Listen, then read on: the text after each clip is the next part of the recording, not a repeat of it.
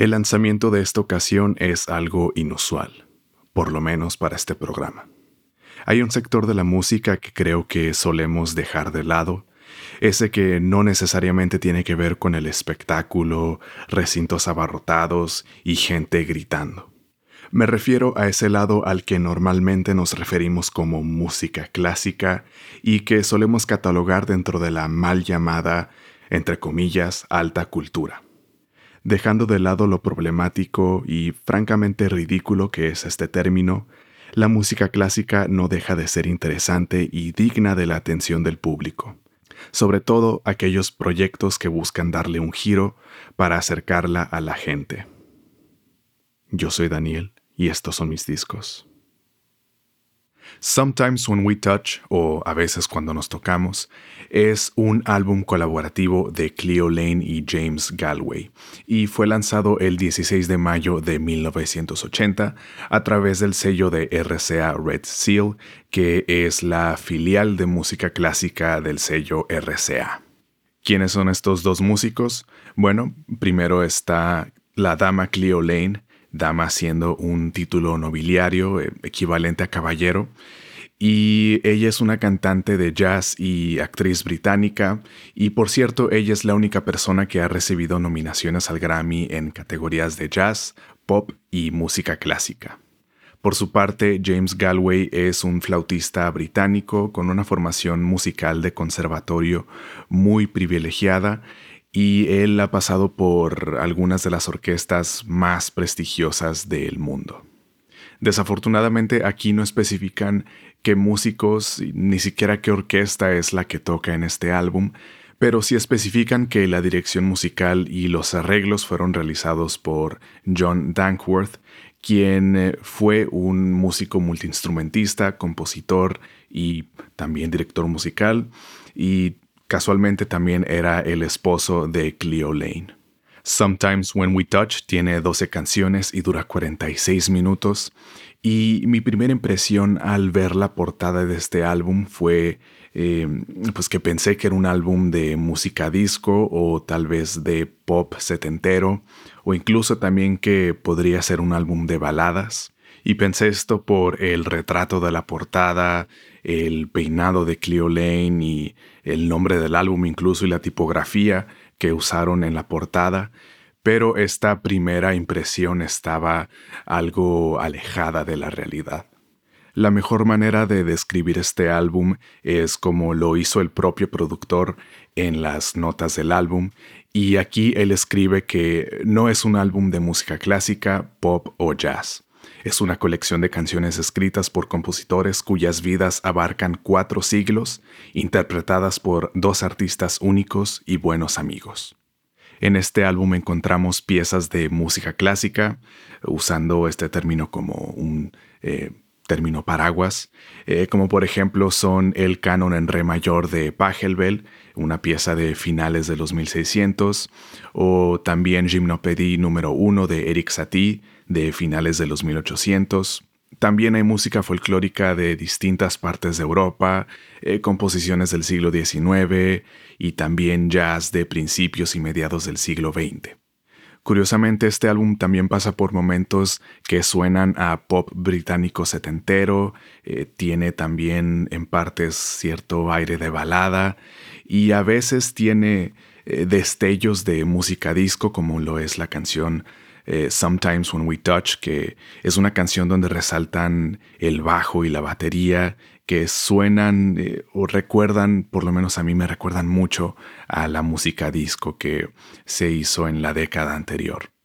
Este álbum es protagonizado por la voz de Cleo Lane y también por la flauta de James Galway, y les acompañan instrumentos de orquesta como lo son una sección de cuerdas, arpas, instrumentos de viento y también hay distintos instrumentos de percusión como el glockenspiel, que es una especie de marimba o xilófono de metal. Y también en partes hay instrumentos eh, menos convencionales, por lo menos en un contexto de orquesta, como lo son eh, pianos eléctricos y el bajo eléctrico y la batería que ya mencioné antes.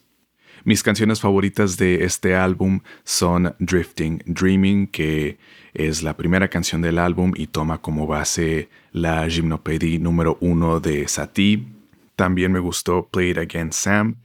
Después How, Where, When, que está basada en el canon en re mayor de Pachelbel. También me gustó Consuelo's Love Theme, que es una composición original del fliscornista Chuck Mangione. El fliscorno es eh, un instrumento de viento metal. Y por último me gustó la última canción, Like a Sad Song.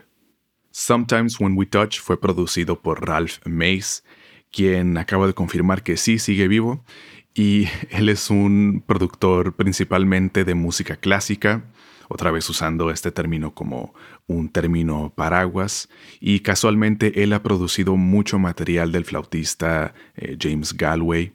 Y como dato curioso, Mace tocó el sintetizador en el álbum The Man Who Sold the World de David Bowie. Leí en una entrevista que le hicieron hace como 20 años que él era amigo de David Bowie desde antes de que Bowie fuera famoso y al parecer eran amigos eh, bastante cercanos. Y cuenta que Bowie estaba grabando ese álbum en un estudio que quedaba cruzando la calle de las oficinas del sello donde trabajaba Mace en ese entonces.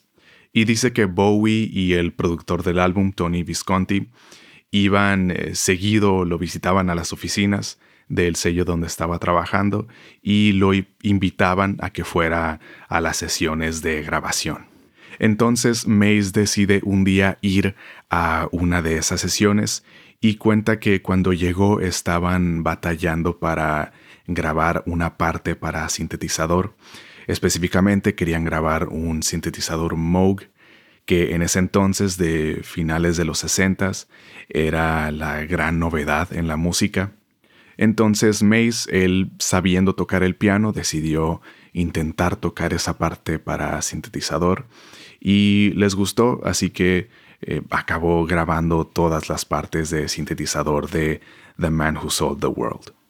Regresando a Sometimes When We Touch, este álbum fue grabado y mezclado por Mike Ross en los estudios CBS en Londres entre diciembre del 79 y febrero del 80. Mike Ross es un ingeniero que empezó grabando bandas de rock en los 60, pero después se especializó en grabar orquestas, no tanto por decisión, simplemente porque al estudio donde estaba él eh, trabajando llegaban muchas orquestas, eh, sobre todo porque en ese estudio sí tenían el espacio para acomodar una orquesta y con el tiempo lo fueron encasillando como ingeniero de grabación de orquestas. Además de grabar y mezclar este álbum, parece que también lo mezcló, no lo especifica, pero debo decir que las mezclas de Sometimes When We Touch son muy bonitas. Cada instrumento tiene su lugar, tanto en el espectro de frecuencias como en el campo estéreo, y se puede distinguir perfectamente cada instrumento y embonan perfectamente entre sí, y escuchar este álbum se siente eh, como si la música acariciara tus tímpanos. En cuanto al lado visual del álbum, la dirección de arte fue realizada por Lawrence Hoadley, quien eh, fue director de arte del sello RCA.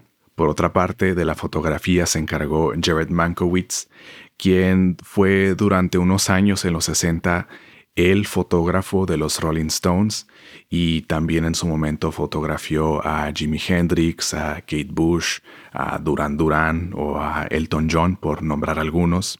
Y durante décadas estuvo involucrado con los grandes sellos discográficos. Y para este álbum en particular, para la portada, tomó un retrato de Cleo Lane y James Galway abrazados, viéndose a los ojos, y fue por esto que pensé que este podría ser un álbum de baladas.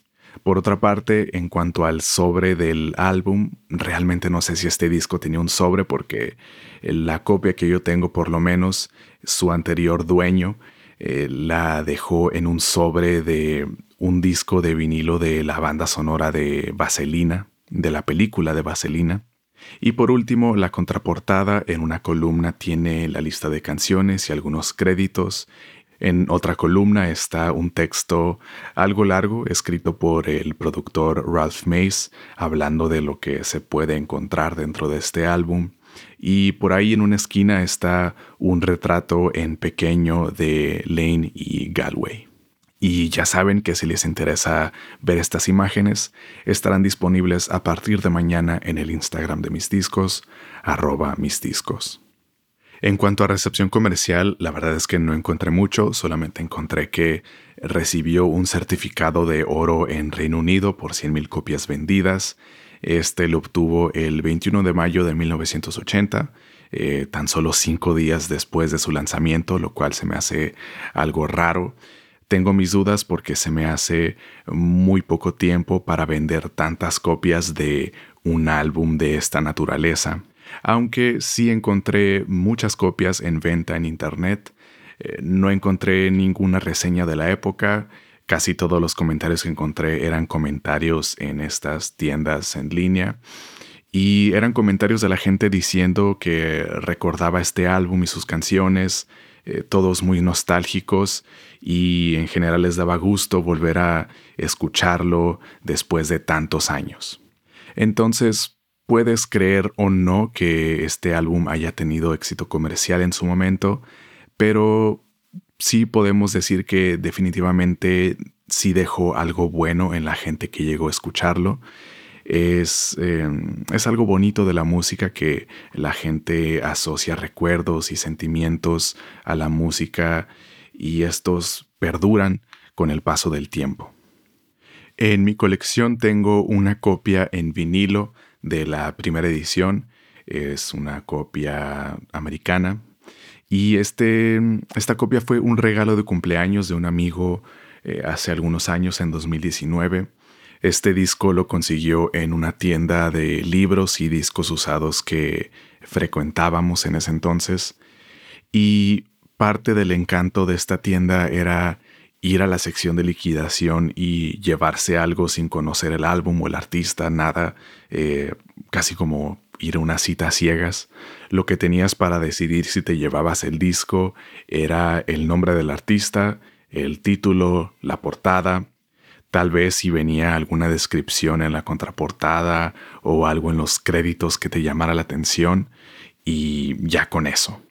Esta es una forma de escuchar música que tal vez de otra forma jamás habrías escuchado y por lo menos en el caso de esta tienda, eh, pues los discos podrían gustarte o no, eh, pero si no, la verdad es que los discos en esa sección de liquidación estaban muy, muy baratos, realmente eran casi gratis, entonces eh, no te ibas a quedar sin comer si comprabas un disco que no te gustaba. Y por cierto, ese fue el mismo cumpleaños en el que me regalaron una copia del Tales of Kid Funkadelic, obviamente de Funkadelic. Y sí, ya hay un episodio de ese álbum, fue de hecho de los primeros que se hicieron de este programa.